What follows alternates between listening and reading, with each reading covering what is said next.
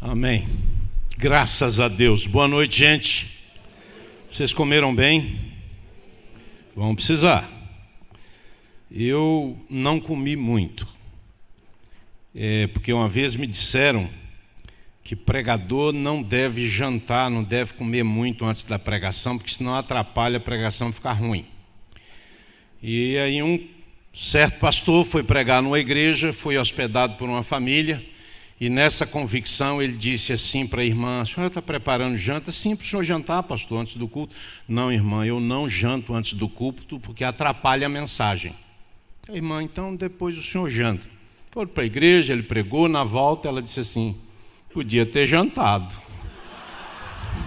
Então eu já jantei, tá bom, gente? Já estou avisando que eu já jantei, tá bom? Irmãos queridos, Eu ia pôr gravata em homenagem ao EB, porque só ele veio de paletó e gravata, mas aí não deu certo, está meio apertado aqui, entendeu? Então eu vim sem a gravata e ele, ele não veio, me boicotou. Vós, que Deus abençoe que ele recupere logo, viu?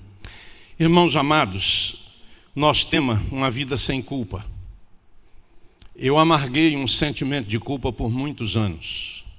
Já casado, pastor, Trabalhava à época com Jeremias, que esteve aqui conosco, trabalhamos juntos 11 anos. Por causa de um abuso que eu sofri, abuso sexual na infância. Muitos abusados se sentem culpados de serem abusados. Sofrem com isso.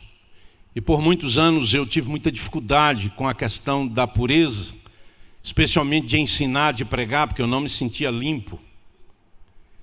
Tentei marcar com Jeremias algumas vezes, mas com a agenda dele e a minha também na igreja, sempre alguma atividade nos ocupava, ou ele ou eu desmarcávamos, mas na verdade era Deus trabalhando. Tentei conversar com o Dr. Shed numa das conferências que ele esteve lá conosco. Tentei conversar com George Foster, que estava numa outra conferência, os anos foram passando, mas nunca deu certo, e um, um certo dia na conferência, que é anual, até hoje acontece lá, eu falei, Deus, eu preciso resolver isso. E eu então fui para o quarto, minha esposa já estava deitada, fui um dos últimos a sair do local de reuniões. Enquanto eu caminhava para lá, no meu coração era você deve falar com a Maura. Nós ouvimos hoje aqui que pentecostal fala logo, Deus falou comigo. Mas eu, preteriano de origem, estou no Ministério Nazareno por formação de seminário, mas formação cristã, conversão presbiteriana, você sabe que presbiteriano nunca diz Deus falou comigo. Ele fala assim, eu senti no coração. Entendeu? Então, naquela noite havia uma voz falando comigo, mas era como se eu estivesse sentindo no meu coração para falar com Maura. E eu fui, mas era a única pessoa do mundo que eu não queria falar sobre esse assunto, de vergonha. Enquanto caminhava para lá, eu ia orando e falando com Deus: O Senhor faz ela dormir. É como nós nos relacionamos com Deus às vezes, né? Mas Deus não fez ela dormir, ela estava acordada e quando eu abri a porta, ela disse: Bem, é você? Eu falei: É. Pelo tom de voz, ela disse: Algum problema? Eu falei: Sim. Quer falar? Eu falei: Agora. Com a luz apagada. E relatei o que aconteceu comigo. E ela orou por mim. Chorou sobre mim. Me banhou com suas lágrimas. E disse: Você era um homem puro. Para mim, agora é mais puro ainda. Eu sempre te honrei, te respeitei, agora eu te respeito mais. Você não tem do que se envergonhar. Levanta a sua cabeça. Você é um homem de Deus. Me beijou. E aquele negócio foi embora. Era um sentimento de culpa, não era uma culpa. Mas o sentimento de culpa é tão devastador quanto a culpa em si, porque para quem sente a culpa não tendo, é como se tivesse. Adoece, te anestesia, te impede de avançar. E eu dou graças a Deus pela vida da minha esposa que tem sido esse instrumento poderoso de Deus na minha vida ao longo de muitos anos.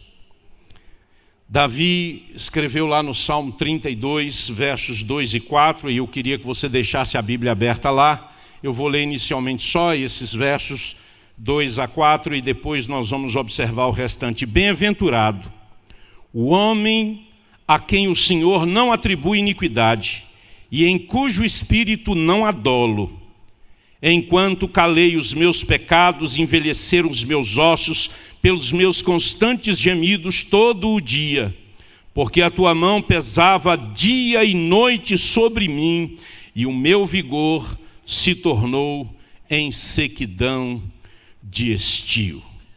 Irmãos amados, neste salmo, Davi declara a razão da sua alegria. Ele diz: Feliz é o homem, bem-aventurado é o homem, a pessoa a quem o Senhor não atribui iniquidade e em cujo espírito não há dolo. Ele diz: Feliz é o homem que é perdoado. Ele não diz: Feliz é o homem que tem riqueza. Ele não diz que ele é feliz porque ele é o rei de Israel. Ele não diz que ele é feliz porque ele tem uma nação que o ama. Porque por um ano ele viveu numa angústia do inferno por sentimento de culpa e por culpa real. E ele, moído pelos seus pecados, escreve esse salmo dizendo: Eu sou um homem feliz, porque o meu pecado foi perdoado. A maior razão que uma pessoa tem para ser feliz é que Jesus Cristo veio a este mundo morreu na cruz do Calvário, o que nós não poderíamos fazer, como ouvimos hoje de manhã. E nos deu a salvação eterna. Essa é a razão da nossa maior alegria. E ser perdoado, diz Davi, é a razão da minha felicidade. O pecado tornou Davi um homem cínico por um ano, irmãos. O pecado escondido na vida de Davi fez Davi ficar mudo a respeito de si mesmo. Ele calou os seus pecados. Queridos, a história é de um rei que, decorrido um ano, era um tempo em que os reis saíam para a guerra. A Bíblia diz que Davi enviou Joabe o exército para lutar em Rabá contra os amonitas, e ele permaneceu em Jerusalém. E a Bíblia Sagrada diz lá em 2 Samuel, capítulo 11, verso 2, diz que uma tarde, os seus guerreiros guerreando, Joabe na frente de batalha, uma tarde levantou-se Davi do seu leito e andava passeando no terraço da casa real. Daí viu uma mulher que estava tomando banho ela era muito formosa, diz o texto. Davi ficou curioso. Um certo pastor uma vez disse que o pecado não está na primeira olhada, está na segunda. E aí um adolescente diz assim: então tem que caprichar na primeira. E diz que ele mandou perguntar quem era. Ele ficou curioso: que mulher é essa? E os seus servos foram levantar a ficha da mulher e trouxeram. Ela é filha de Eliã, mas é casada, rei, é mulher de Urias. Mas Davi se encantou com aquela mulher e você sabe que Davi tinha problemas nessa área. E ele mandou buscar a mulher e ela veio. É o rei que está dizendo que é para ir. Ele se deitou e ele teve relação sexual com esta mulher. E passado um tempo, Davi recebeu uma mensagem de WhatsApp, através de um dos servos: Eu estou grávida. Então, Davi, sabendo que a mulher está grávida, ele manda trazer Urias. Urias vem. E ele vem com a conversa mole para cima de Urias: como é que foi a guerra, como é que está Joabe. E ele vai dando notícias. E aí ele diz assim: desce para tua casa, lava os pés. Saindo Urias da casa real, logo se lhe seguiu um presente do rei. Davi fez isso.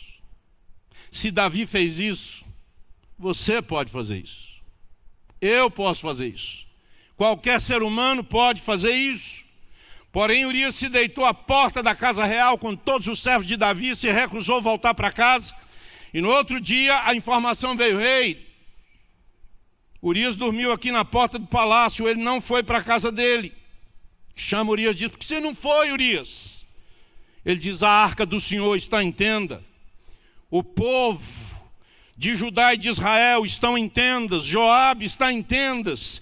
Eles estão lutando por Israel, e como é que eu faria isso? De ir para minha casa, de tomar um banho, de deitar-me com a minha mulher. Não farei tal coisa. Então Davi mudou a estratégia e convidou o traído para um jantar. Comeu, bebeu, elogiou Urias e embebedou Urias. Mas mesmo bêbado, Urias foi mais decente, mais prudente, mais honrado do que o rei Davi. E ele, bêbado, dormiu na calçada em frente à casa.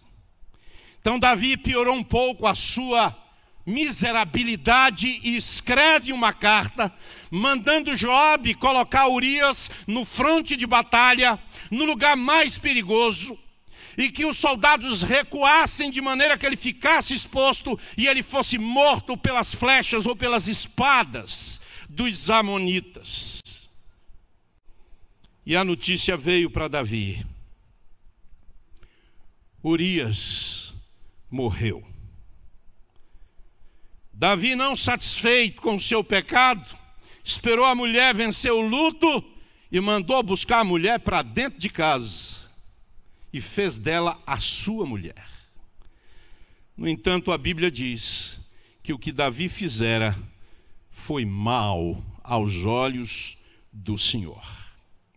Davi tinha uma vida para viver e escolheu viver miseravelmente por um ano sob as dores de uma consciência que o acusava, porque ele era um homem que tinha temor de Deus. A Bíblia não chama Davi de um homem segundo o coração de Deus sem motivo. A Bíblia o chama de um homem segundo o coração de Deus, porque nenhum outro Deus subiu ao coração de Davi. Ele jamais se ajoelhou de diante de outro que não fosse o Senhor. Ele sempre foi um homem que honrou a Deus na sua vida. Ele creu no Senhor, enfrentou batalhas, venceu gigantes, mas não foi capaz de vencer a luxúria do seu coração. Irmãos queridos, no desespero, acuado, acusado, doente, Davi adoeceu por causa disso. Ele desagradou o Senhor e viveu um ano uma vida miserável. Deus o escolheu e o tirou do meio das manadas e fez dele o rei de Israel. Deus capacitou este homem a vencer um homem de dois metros e noventa, Golias, cuja ponta da lança pesava sete quilos e só o peitoral da sua armadura pesava setenta e dois quilos. E quando ele diz para Davi: Vens contra mim com paus e pedras. Davi, de cima dos seus 17 anos, diz: Tu vens contra mim com escudo e lança, mas eu vou contra ti em nome do Senhor dos Exércitos. Mas, meu irmão, a nossa maior guerra não são os gigantes externos, são esses gigantes do nosso coração. E no caso de Davi, era a questão da sua vida sexual no momento de ociosidade, Davi caiu. Deus deu a Davi o reino, o povo, a vitória sobre os inimigos, mas Davi descuidou. Davi caiu em desgraça e se arrastou na lama da sórdida vida sexual, fora da vontade de Deus. Irmãos queridos, Davi viveu estressado esse ano inteiro numa solidão, numa angústia, num sofrimento, uma sequidão de alma absurda. Aqui no Salmo 32, ele diz: Eu vivi numa sequidão de estio, a minha alma adoeceu. Enquanto calei os meus pecados, envelheceram os meus ossos pelos meus constantes gemidos todo dia, porque a tua mão pesava sobre mim e o meu vigor acabou. Eu me tornei frágil, eu me tornei um homem de poucas forças. Irmãos amados, esse ano longe de Deus, foi um ano longe de Deus. O peso da sua consciência era o peso da mão dizendo, de Deus dizendo, aí não é o seu lugar. Ele tentou enganar todo mundo.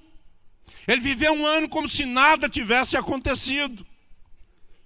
Por que Davi chegou a esse estado de alma? Porque ele não fez o que deveria fazer. O lugar dele era como todas as guerras que aconteceram em Israel, ele estava no fronte de batalha comandando o exército. Ficou no palácio, ficou ocioso, foi dormir à tarde, levantou, foi fazer nada de boa e viu o que não era para ver, e ao ver não soube, falar, não soube o que fazer com o que viu, estava no lugar errado, na hora errada, fazendo a coisa errada, observando a pessoa errada, meus queridos irmãos, desejando a pessoa errada. Se tem uma coisa que homens que têm problemas com o sexo oposto, com o seu sexo, em relação a uma mulher, é não buscar confusão. Eu tenho aconselhado muita gente, inclusive pastores e missionários, com vício de pornografia na internet a Betseba dele é virtual. Mas ele se emporcalha lá, e não só homens, não mulheres também. Irmãos queridos, ele teve tempo para alimentar a sensualidade dele, a ponto de procurar saber quem é esta mulher, e mais do que isso, um segundo passo, traze-a aqui. Irmãos queridos, dê o curso ao seu desejo. Olha, se quiser terminar bem, começa bem. Porque é algo que começa errado vai terminar errado. Irmãos amados, ele tentou esconder e para isso chegou a ponto de mandar matar o marido daquela mulher. Irmãos queridos, o pecado leva mais longe do que a gente quer ir. É por isso que a gente não deve se envolver com o pecado.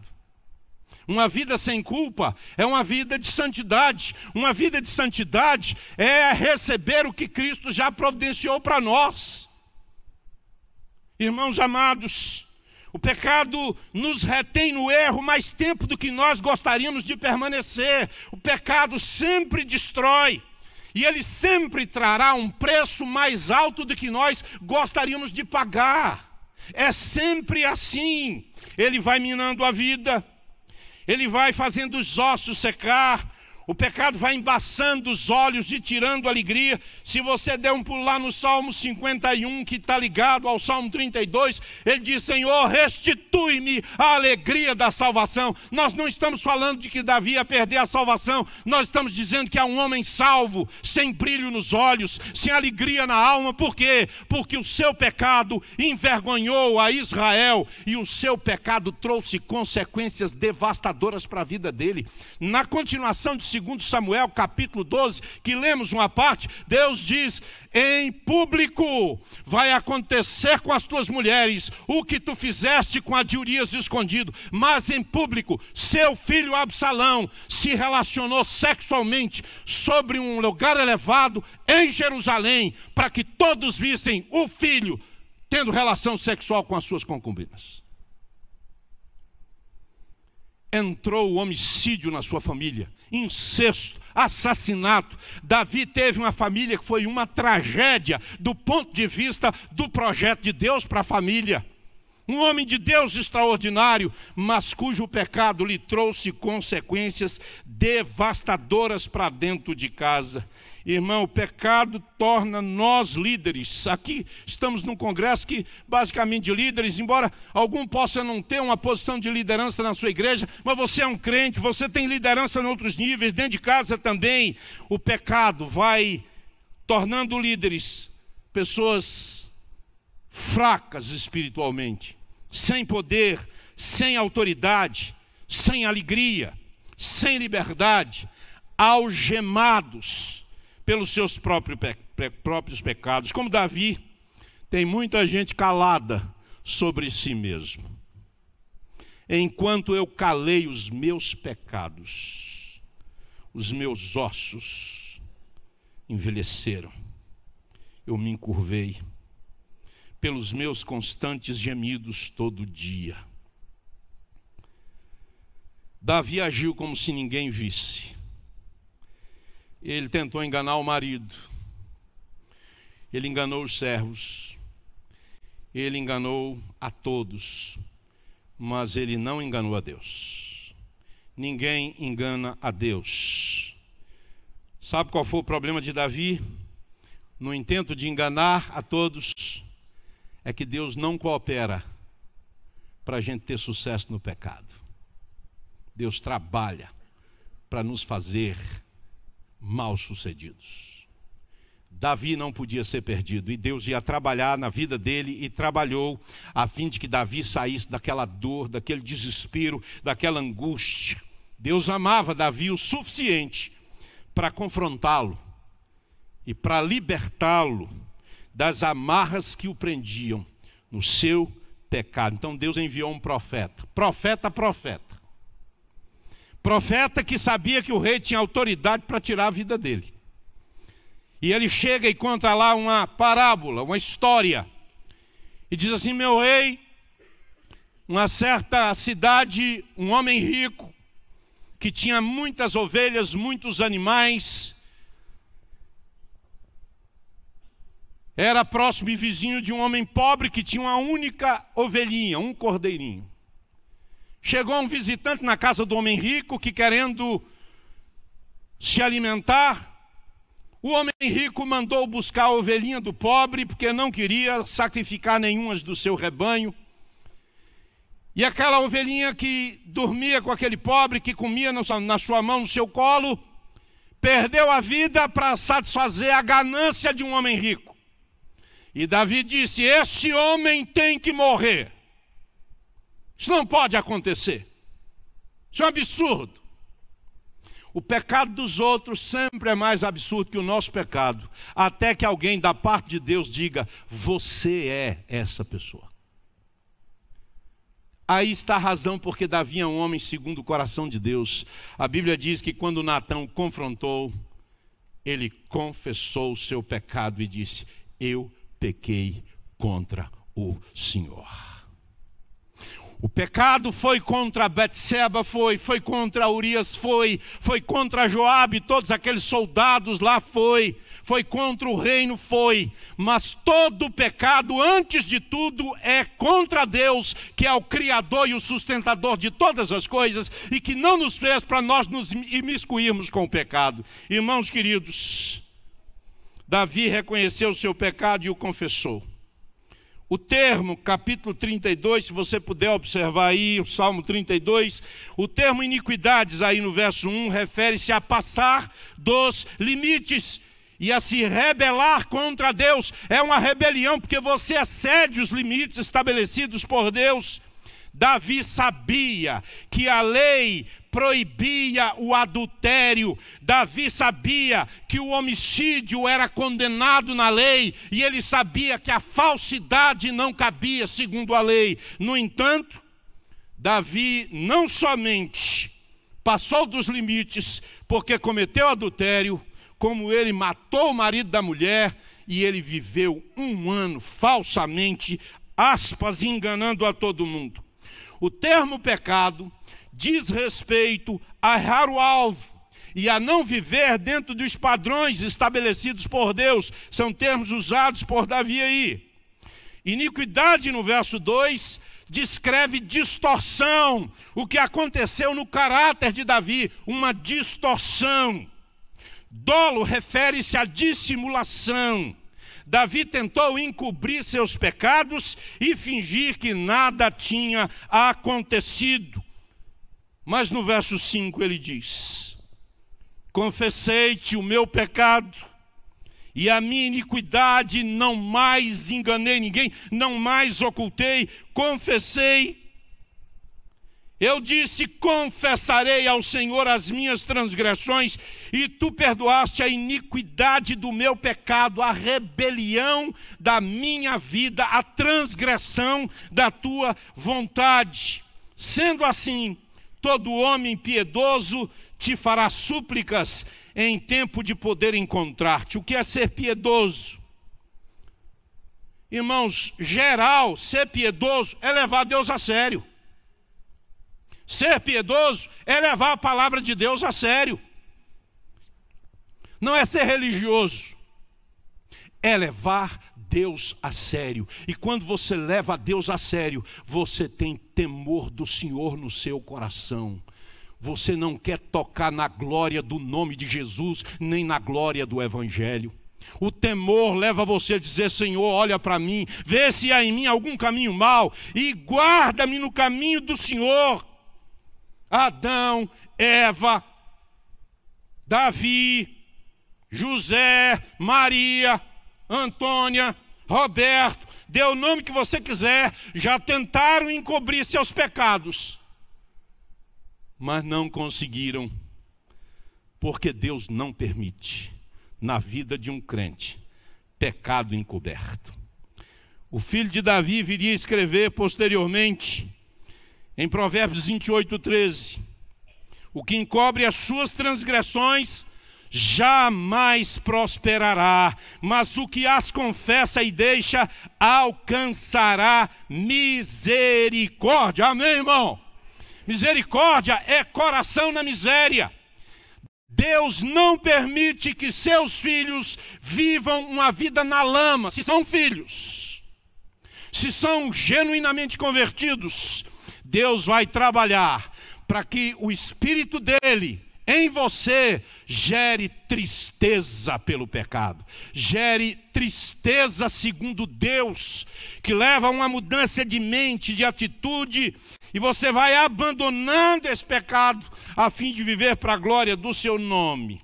Quando Deus cobre os pecados que lhe são confessados, esses pecados são lançados fora para nunca mais serem vistos. Isaías 38, 17. Irmãos, no dia da expiação, o sumo sacerdote pegava o sangue do sacrifício e aspergia o sangue do sacrifício sobre o propiciatório, a tampa que cobria a arca. E com isso, cobria os pecados do povo de Israel. Aqui nesse texto que diz: Bem-aventurado o homem a quem o Senhor não atribui iniquidade. Esse termo atribuir tem o sentido de imputar. E nesse caso é usado como termo de contabilidade, ou significa colocar na conta, acrescentar ao registro. A Bíblia diz que Deus não registra, não coloca na contabilidade da sua vida, ele não atribui a você por causa da obra de Jesus Cristo feita na cruz do Calvário. Quando nós confessamos os nossos pecados, Deus cancela a dívida e remove dos seus registros dívida paga, não contam mais, porque o sacrifício de Jesus cobre esses pecados. Então, queridos, um crente sustância, um crente cheio do Espírito, um crente cheio de Deus, um crente que ama o Senhor, que anda com o Senhor, precisa considerar o que Jesus Cristo fez na cruz do Calvário. Irmãos, podemos viver sob pesados fardos de culpa por pecados pelos quais Jesus já pagou o preço. Pobreza espiritual um crente, quando cai em pecado, o Espírito Santo habita nele. O Espírito Santo vai apontar, não resista à voz do Espírito a respeito de pecado na sua vida. Meu irmão, minha irmã, nós somos propriedade exclusiva de Deus em Cristo Jesus. Ouvimos hoje o Helder citar Romanos 8:1. Não há mais condenação. Acabou a condenação. Nós somos de Cristo Jesus e devemos viver uma vida abundante. Em Cristo, o fardo da transgressão foi removido, a dívida cancelada, o registro foi jogado no lixo e a distorção foi corrigida. Deus não registra o pecado, e ao invés de imputar o pecado, o Espírito de Deus trabalha em nós para imputar em nós e a nós a retidão de Cristo Jesus. Irmãos amados, Davi não agiu como um homem de Deus. Ele perdeu o tino, o equilíbrio. Davi se bestializou. Ele agiu como um ser sexual desequilibrado. Olha só o que Davi diz: Verso 7: Tu és o meu esconderijo, tu me preservas da tribulação e me cercas de alegres cantos de livramento. Ele está alegre, Deus o perdoou. E Deus diz a ele: Instruir-te-ei e te ensinarei o caminho que deves seguir, e sob as minhas vistas te darei conselho. Deus não pressupõe que eu, que você, que Davi vá andar longe das vistas dele. Deus quer que nós andemos sob as suas vistas. E aí no verso 9 ele diz: Não sejais como o cavalo ou a mula, e eu acrescento um jumento sem entendimento. Davi parou de pensar ali, ele olhou para aquela mulher e se perdeu nos seus devaneios sexuais. O texto diz: doutra sorte, ou os quais com freios e cabestros são dominados, doutra sorte não te obedecem.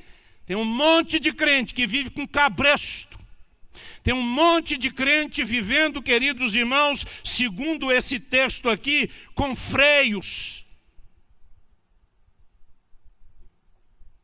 de usos, de costumes. Está cheio de crentes que está cheio de hábitos para tentar frear o pecado na sua vida. Tem crente que acha que se for na igreja quatro vezes é mais espiritual do que o que vai uma vez só. Meu irmão, Deus não depende de quantas vezes eu vou ao templo.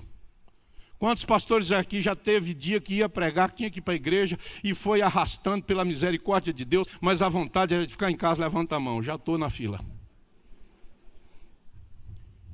E aí você diz assim, Senhor, não sou eu.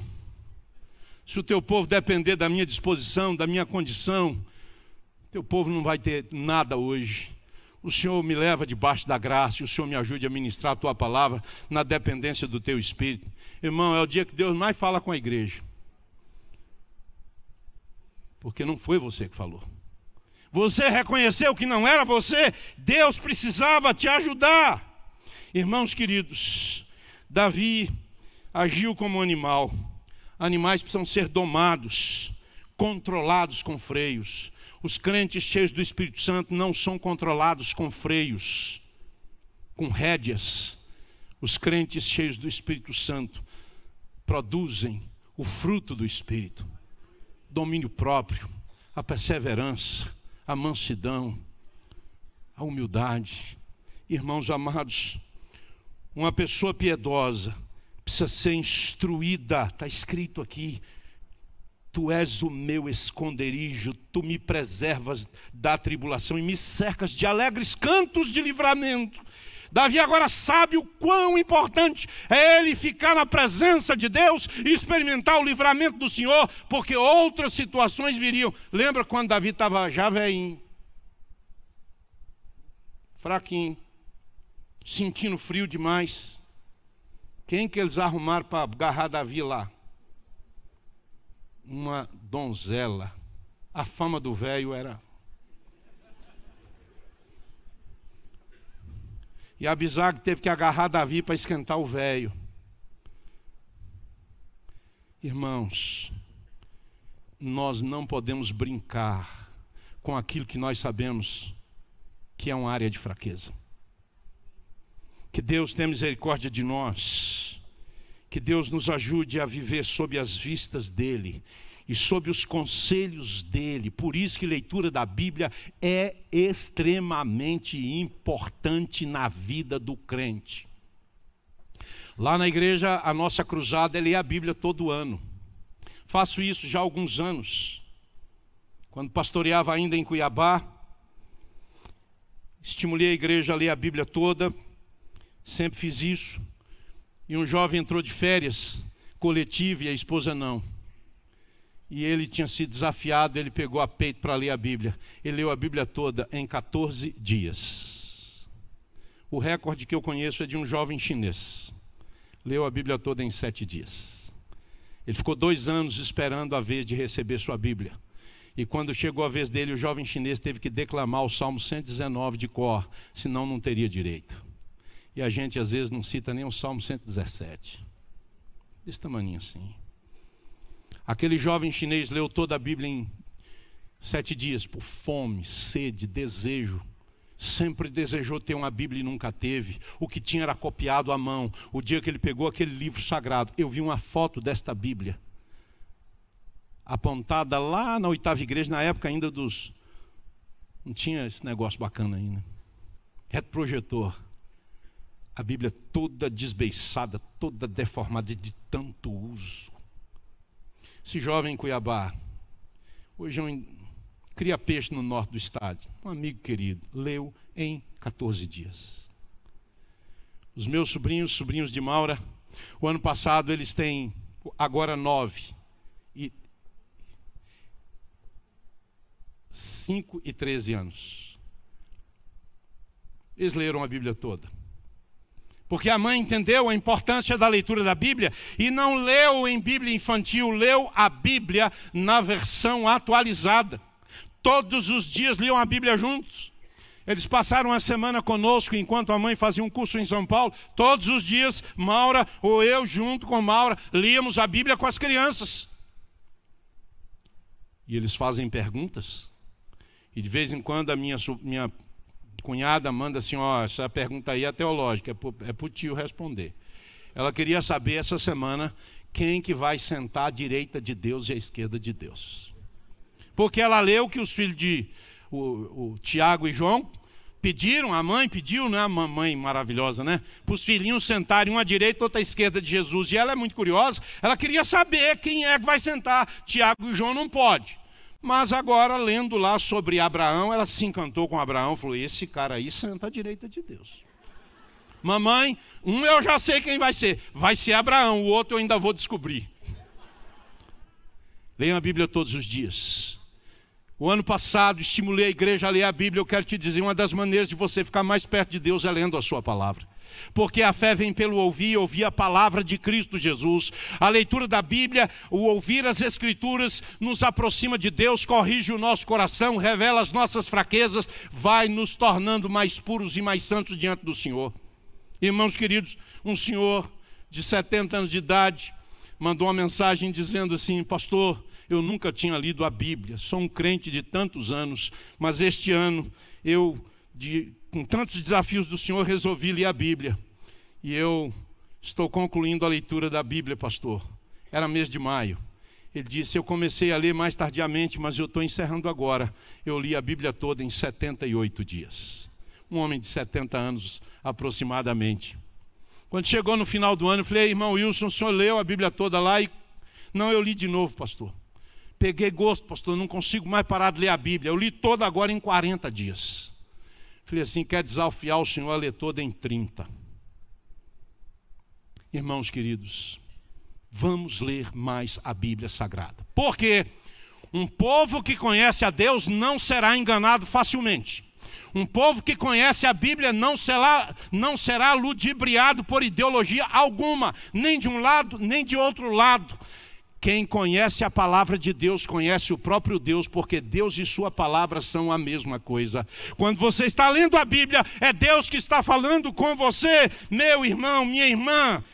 Davi deixou um legado para o seu filho Salomão, que foi essa questão de aprender que aquele que encobre as suas transgressões jamais prosperará, mas o que as confessa e deixa alcançará misericórdia. Irmãos queridos, o pecado empobrece, atrasa, enfraquece, destrói. O pecado nos torna miseravelmente fracos espiritualmente. Davi diz: Mas a graça nos cerca de alegres cantos de livramento. Por isso, tu és o meu esconderijo. Ele confessou: e ele teve a sua vida restaurada. Receber o perdão divino restaura a alegria no coração. Eu queria convidar você a orar nesse instante. Vamos pedir a Deus sobre nós, sobre nossa família. Vamos pedir pela igreja, a igreja brasileira. Nós precisamos de mais quebrantamento do que de barulho nessa igreja. Avivamento espiritual sempre começa com arrependimento de pecado, com choro diante de Deus. Nós vamos ter um momento agora é, pessoal de confissão a Deus. Você podia orar aí, porque por vezes nosso pecado não é um adultério, nosso pecado não é um roubo, nosso pecado não é um assassinato, mas muitas vezes nós pecamos por negligenciar a presença do nosso Deus. A gente vive de domingo e o nosso Deus é o eterno que envolve tudo e não é envolvido por nada, que controla o universo pela palavra que fala. Esse universo que não dá para medir. Os cientistas dizem que de borda a borda 94 bilhões de anos-luz. E ele criou e sustenta tudo isso. E ele tem um prazer: é falar conosco diariamente. Todos os dias ele ia no jardim conversar com Adão, com a sua mulher. E nós perdemos isso. Foi na ausência da presença de Deus que o maligno se aproximou e enganou e destruiu.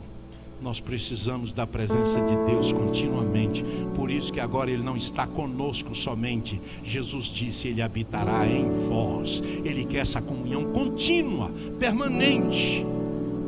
Você podia agora orar e fazer o pedido que o próprio salmista fez: Sonda-me, ó Deus, e vê se há em mim algum caminho mau, e guia-me pelo caminho eterno.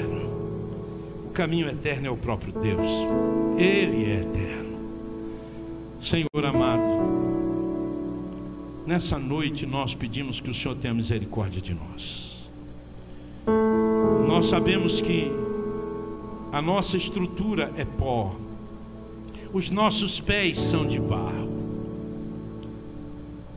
Alguns de nós talvez tenham a mente brilhante, um QI elevado, mas não se trata disso.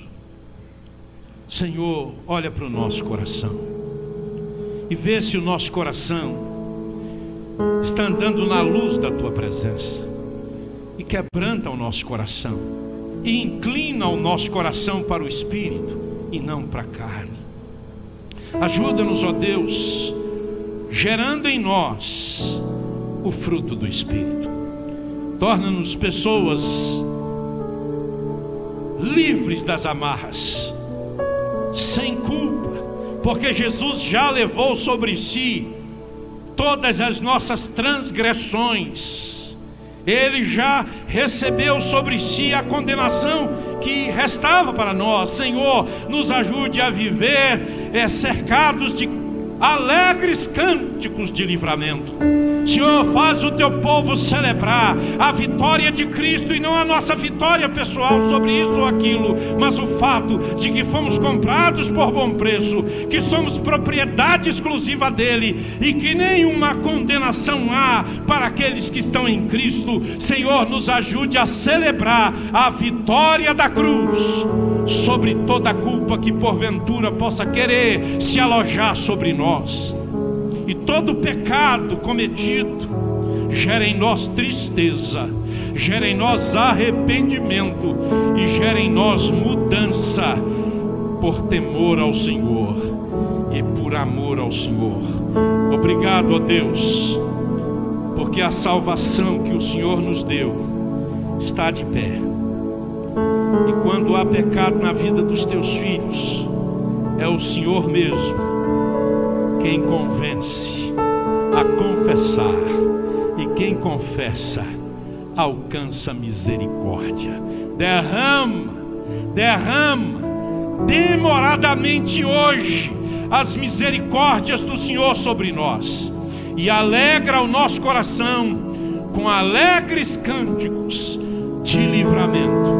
O Senhor nos livrou e nós podemos declarar que somos livres de todas e quaisquer amarras emocionais, físicas, espirituais, psicológicas que o pecado possa ter gerado em nós, quebra hoje pela consciência e a convicção do Espírito de que nós somos o que a Bíblia diz que nós somos. Nós somos filhos da ressurreição, nós somos filhos do Deus vivo, nós somos resultados diretos da graça de Cristo Jesus, nosso Senhor. A Ele a honra, a glória e o louvor hoje e eternamente. Amém e amém, Senhor. Deus abençoe. Amém. Amém. Obrigado, pastor Edson, pela bênção. Vamos ficar em pé, queridos.